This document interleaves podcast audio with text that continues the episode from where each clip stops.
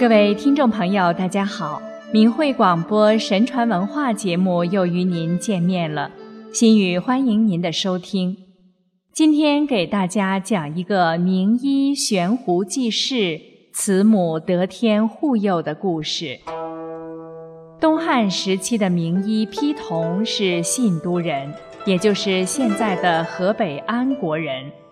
他满腹文韬武略。《后汉书》中称丕同是一言可以兴邦的俊杰，他不但是汉光武帝刘秀手下的开国功臣之一，更因其医术超群、精通药理、悬壶济世、医德高尚，受到世人的广泛尊崇。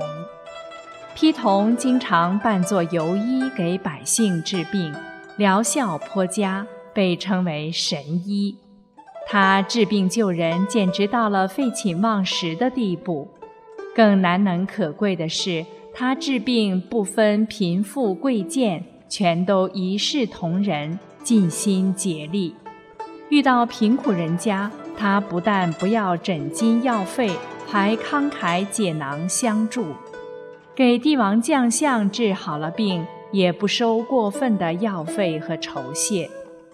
到今天，在安国还流传着这样一个故事：有一年，丕同游历京城，恰巧遇到皇上的爱女患病，宫里的御医束手无策。爱女心切的皇上，令人将皇榜贴满大街小巷，寻民间名医为公主诊疗，并许诺谁能治好公主的病，愿所金银者必然重赏。愿招为驸马者，即可娶公主为妻。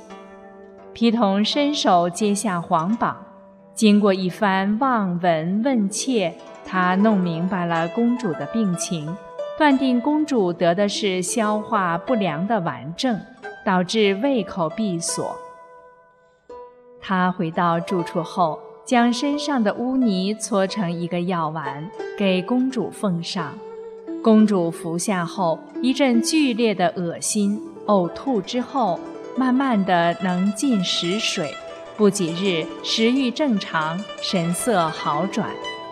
丕同担心皇上要按皇榜承诺的把公主许配给他，就连夜逃出京城，奔回故里。皇上念其为公主治病有功，便传圣旨，封丕同为药王。并在其家乡齐州立庙，就这样，丕同被世人尊崇为药王。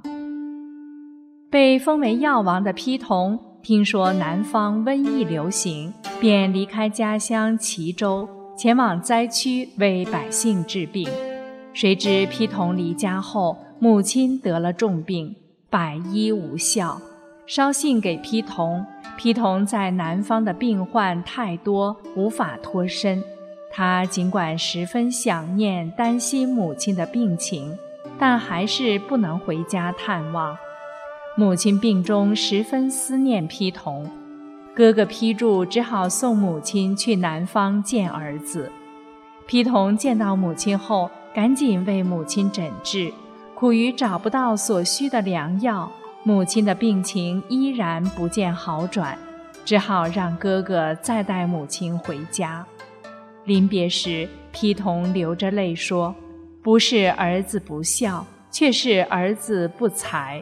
我治好过那么多人的病，今天却治不好自己的母亲。因为治这种病的药，世间难以寻找，除非是天地有情。”念我为世人治病的一片真心，或许有缘能碰到。母亲多多保重，就看命运造化如何了。一天，哥哥批注搀着母亲走在半路上，母亲口渴难忍，可前不着村后不着店，哪里去讨口水喝？批注将母亲安置在路边，四处寻找。后来走到一片槐树林里，看见一个死人头骨，里面存有些雨水，还有两条细细的小蛇在水中嬉戏。批注轰走小蛇，把水端给母亲，说：“母亲，您就闭上眼睛，把这点雨水喝下去吧。”母亲实在渴极了，也顾不上干净不干净，闭上眼一饮而尽，觉得心里好受多了。这天来到一个村寨，母亲又觉饥饿难挨，小村里没有饭铺。批注只好上门讨饭，可巧有一家人家刚生了一对双胞胎，这家的婆婆是个瞎子，公公是个拐子，这样的人家竟然一胎添了两个胖小子，自然十分高兴。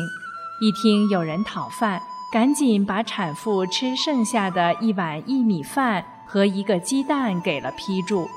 没想到那鸡蛋还是一个双黄蛋，母亲吃了薏米饭和双黄蛋，身上觉得有力气多了，终于回到了家乡。又过了一段时间，母亲的病竟然完全好了。不久，皮童托人捎来一封家信，信上写道：“如母亲能喝到二龙戏珠天然水。”吃到一胎双子双黄蛋，牛马小姑碾一米，拐公虾婆做成的饭，自然病除。这四种药非人力可为，若母亲命大，自然天缘巧合，药到病除。不知母亲一路如何，十分悬念。批注看了信，回想母亲在路上的遭遇。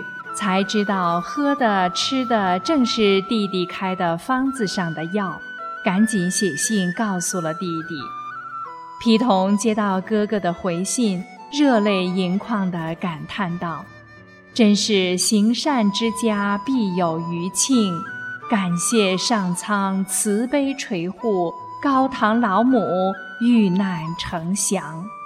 我皮童今后更要顺天行事。”多行善事，普济众生，以报天恩才是。听众朋友，这个故事是不是很神奇呢？我们在神传文化节目中经常讲到善恶有报的故事和例证。为什么经常讲这些呢？因为今天生活在大陆的中国人。由于从小就被迫接受无神论的教育和毒害，很多人不相信神灵的存在，只相信看得见、摸得着的实实在在的事情。即使是真实发生在自己身上的事情，也不会从善恶有报这样的角度去思考和解释，都用一种表面上的因果关系来搪塞过去。或者是不愿意去面对神灵真实存在这样的事实，不愿意打破已经被形成的无神论世界观。但是聪明的人往往会多问几个为什么：为什么古往今来人们都讲善恶有报？为什么几千年来会有那么多善恶有报的事情发生？刚才故事中批头母亲的神奇经历，如果不是善有善报，还能有其他的解释吗？切莫再相信中共所宣扬的无神论，切莫再漠视中共持续迫害修佛的群体法轮功学员这个事实，对奉行真善忍的好人行恶。上天是绝不会不管的，在上天的惩罚降临之前，与中共划清界限，才是今天的中国人最迫切要做的事情。心语真心希望您能够在这个关键时刻做出最正确的选择，为自己开创光明的未来。好，感谢您的收听，我们下次节目时间再见。